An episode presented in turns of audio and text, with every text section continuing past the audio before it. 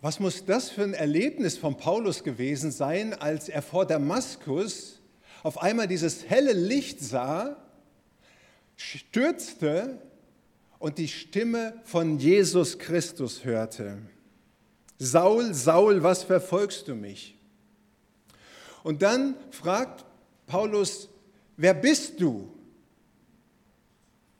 Und Jesus sagt, ich bin Jesus, den du verfolgst.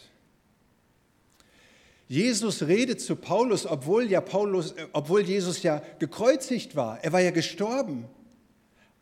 Aber er war auch wieder auferstanden und lebte. Und deswegen konnte Jesus mit Paulus reden. Und weil Jesus lebt, darum kann er heute ja noch reden. Und heute geht es in der Predigt darum, Gottes Stimme zu hören und die Stimme von Jesus zu hören. Wann hast du das letzte Mal die Stimme von Jesus gehört? Wenn es doch so ist, dass wir in einer Beziehung zu Gott leben und sagen, du bist mein König, du bist mein Herr, du bist mein guter Hirte, dann kann es doch nicht anders sein, als dass wir mit ihm reden und als dass er mit uns redet, weil das ist einfach der Herzschlag von Beziehungen. Doch interessanterweise ist das ein Aspekt, den wir oft vergessen. Wir rechnen gar nicht mehr so damit, oder mir geht es zumindest so dass Gott zu mir richtig redet, persönlich, deutlich. Drei Vorbemerkungen, die mit den letzten Wochen zusammenhängen. Im September habe ich mal darüber gepredigt, kindlich zu beten. Und darin ging es darum, dass wir, wenn wir beten, sitzen wir auf dem Schoß des himmlischen Vaters und können ihm alles sagen, unverschämt, einfach wie ein kleines Kind ganz vertraut mit seinem Vater redet. Und natürlich wird der Vater sein Kind umarmen und auch mit seinem Kind reden, es beruhigen, ermutigen, korrigieren. Und dann hatten wir im letzten Oktober die Predigtreihe Jona. Und da ist mir aufgefallen, dass es immer wieder darum geht, dass das Wort des Herrn zu Jona geschah und er hörte, aber gehorchte nicht. Und Gott redete zu dem Fisch und der Fisch gehorchte und spuckte Jona wieder aus. Und Jona redete dann zu den Leuten aus Ninive und die hörten das als Stimme Gottes. Und nachher sprach äh, Jona wieder mit Gott in ein Hin und Her und immer heißt es, da der Herr sprach. Dritte Vorbemerkung. Im Oktober habe ich ein Buch gelesen von Lauren Cunningham und das heißt Bist du es Herr? Und er ist der Gründer von Jugend mit einer Mission. Vielleicht kennt ihr diese Organisation, eine weltweite Organisation, die junge Menschen aussenden möchte in die Welt wie Wellen über das Meer und auf alle Kontinente, damit alle von Jesus Christus hören. Und er schreibt am Anfang dort von seinen Eltern, die Evangelisten waren, und dass sie abhängig waren von Gottes Stimme und seine Stimme hören mussten. Und er schreibt, mein Vater und meine Mutter redeten viel über Gottes Führung. Sie waren mit der inneren Stimme vertraut, die zuweilen sogar physisch hörbar war, zu anderen Zeiten aber mehr ein Eindruck war, der sich dem Verstand einprägte. Sie waren auch damit vertraut, Gott durch die Heilige Schrift zu vernehmen, also zu hören oder auch durch Träume und Visionen. Und das hat ihn geprägt, den Lauren, in seinem Elternhaus.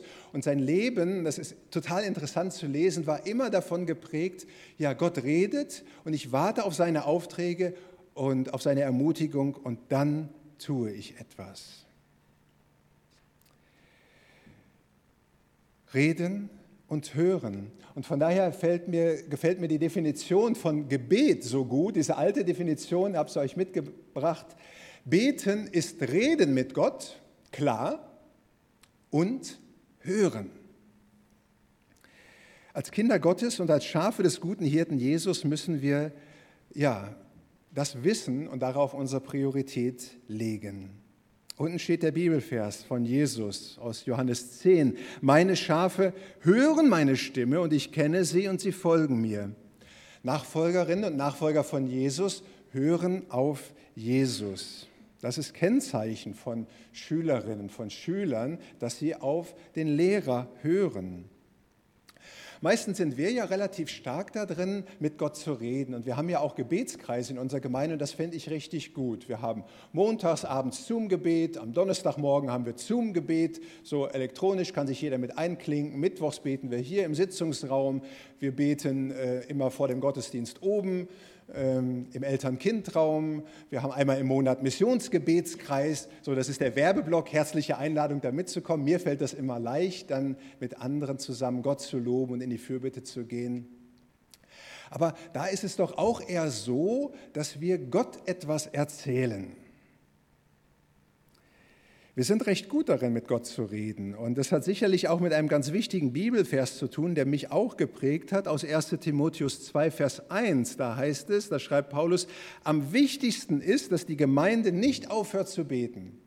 Und es ist auch mein Job als Pastor, dafür zu sorgen, dass die Gemeinde nicht aufhört zu beten.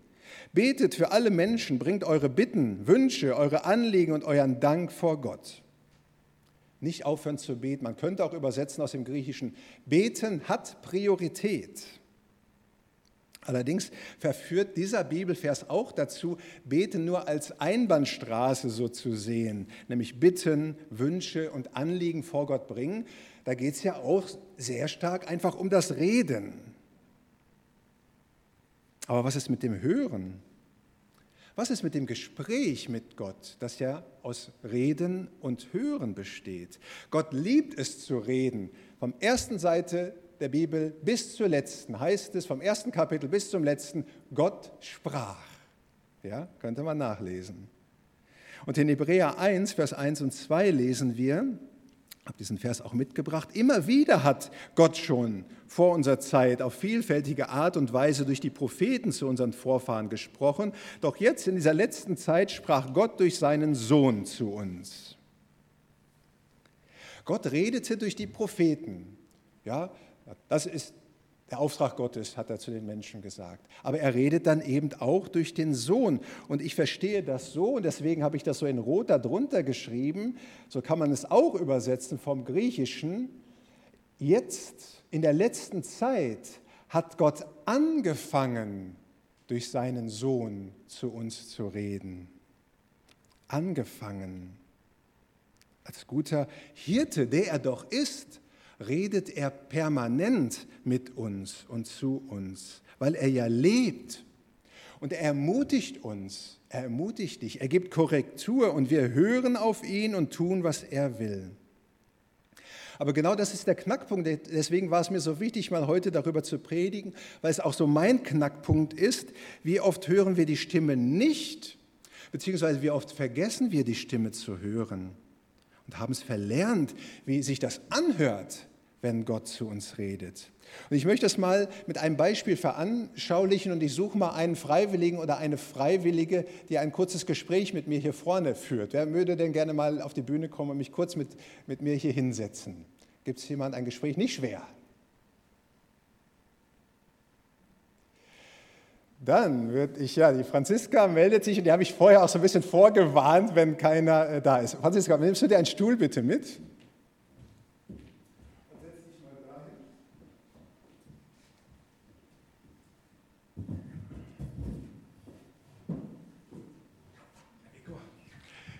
Erstmal ein Applaus, oder? Für die mutige Franziska. Ja, äh, hallo, guten Morgen, Franziska. Schön, dass du im Gottesdienst bist. Echt toll. Ich freue mich, dass du hier bist. Ja, was soll ich sagen? Also, ich freue mich auch zum Beispiel, dass du im Konfi-Unterricht äh, mitarbeitest. Das ist richtig äh, klasse für mich. Ja, ähm, ich habe äh, letzte Woche habe ich ein Balkonkraftwerk habe ich mir bestellt, weil ich will so ein bisschen Solarenergie äh, nutzen. Und jetzt ist die Frage, ähm, ja, wo soll ich das denn eigentlich am besten aufstellen? Hast du irgendwie eine, eine Idee, wo ich das aufstellen kann? Oder äh, sagen wir mal so, würdest du mir vielleicht, äh, ich habe auch irgendwie keine Ahnung so von Elektrik, äh, hast du vielleicht Ahnung? Mhm. Gut, naja, äh, aber vielleicht könntest du mir helfen. Ähm, ja, also ähm, ich würde es einfach vielleicht Montag versuchen zu montieren. Ich bräuchte eigentlich Hilfe. Könntest du mir helfen? Oder äh, sagen wir so, äh, wüsstest du jemanden, der mir helfen könnte vielleicht? Weil vielleicht schaffe ich das nicht allein, es sind ja echt große Platten. Okay, super. Franziska, vielen Dank für das äh, gute Gespräch. Danke dir. Okay, Applaus für äh, Franziska. Echt Banane, oder? So ein Gespräch äh, zu führen. Äh, gut, ich habe die an Franziska vorher vorgewarnt, habe gesagt, sie soll nichts sagen, weil sonst hätte sie gewiss was gesagt. Wahrscheinlich würde sie mir auch helfen, wenn sie da ist am Montag oder wenn sie da wäre. Aber doch echt Banane. Ich führe ein Gespräch und ich habe konkrete Fragen und Hilfe und ich sage, schön, dass du da bist. Und dann wird sie doch eigentlich sagen, ja, ich freue mich auch, dass ich da bin und ich bin gerne Teil der Gemeinde und so. Aber irgendwie habe ich da gar nicht mit äh, gerechnet. Aber es macht auch deutlich, ein Gespräch beginnt oder ist immer von zwei Partnern, reden und hören. Aber bei diesem Gespräch, und das ist das Entscheidende, blieb einfach die Antwort aus. Es blieb still, mein Gegenüber blieb still. Und überlegt euch das doch mal, ihr redet mit eurem Ehepartner und fragt ihn etwas und es bleibt still. Und ihr redet mit Gott, mit Jesus, dem guten Hirten, und es bleibt still. Und wir rechnen gar nicht mehr damit, dass er sagt, Jo Thomas, ich helfe dir morgen, ich schicke dir jemanden vorbei, der dir hilft bei den Platten. Und oft ist es so bei mir, dass ich genauso mit Jesus lebe. Er ist zwar mein Herr, er ist zwar mein König und er ist zwar mein guter Hirte. Ich erzähle ihm auch eine ganze Menge, aber ich erwarte gar nicht mehr, dass er mit mir redet. Und dass er mich führen möchte, dass er Lösungen hat für meine Probleme. Und vielleicht kennst du das auch. Und diese Predigt heute Morgen soll einfach, einfach nur Ermutigung sein, dich immer wieder auf die Stimme, auf die Suche zu machen nach der Stimme Gottes. Und das Erste ist, und das haben wir schon gerade gehört, das steht hier schon da, einfach fang doch wieder mal neu an, mit der Stimme Gottes zu rechnen, dass Gott persönlich zu dir reden möchte. Und dann zweitens, Frage ihn konkret um Rat und bitte ihn zu antworten. Erwarte eine Antwort von ihm. Wenn du sprichst, so wie gerade in diesem Gespräch, erwarte doch, dass er dir antwortet. So wie ich äh, Franziska gefragt habe, wie sie es findet, dass ich dieses Balkonkraftwerk gekauft habe und dass, sie, dass ich Hilfe brauche. Und dieses Erwarte Antworten, das ist gleichzeitig der gefährlichste Teil weil Jesus könnte ja einen konkreten Auftrag geben. Und genauso hat er es damals beim Paulus gemacht, als er gefragt hat, Herr, wer bist du? Dann hat er nämlich die nächste Frage gestellt, was soll ich tun? Herr, was soll ich tun? Und das ist eine gute Frage, wenn Jesus dein Herr ist. Mit 19 Jahren habe ich Zivildienst gemacht, damals noch im Brüderhaus Tabor, heute in der Fachhochschule Tabor in Marburg. Und da war vorne im Gottesdienstsaal hing ein Parament, also so ein, ein Vorhang hier vorne. Und da stand drauf dieser Satz von Paulus, Herr, was willst du, dass ich tun soll? Und ich war 19 Jahre und ich hatte mir noch nie Gedanken gemacht darüber, Herr, was willst du, dass ich tun soll? Und nun sah ich das jeden Morgen jeden Sonntagmorgen. Dann habe ich mich im Zivildienst auf den Weg gemacht und habe ihn auch so gefragt, Herr, was willst du, dass ich tun soll? Und dann im Laufe dieses Zivildienstes hat Gott zu mir geredet.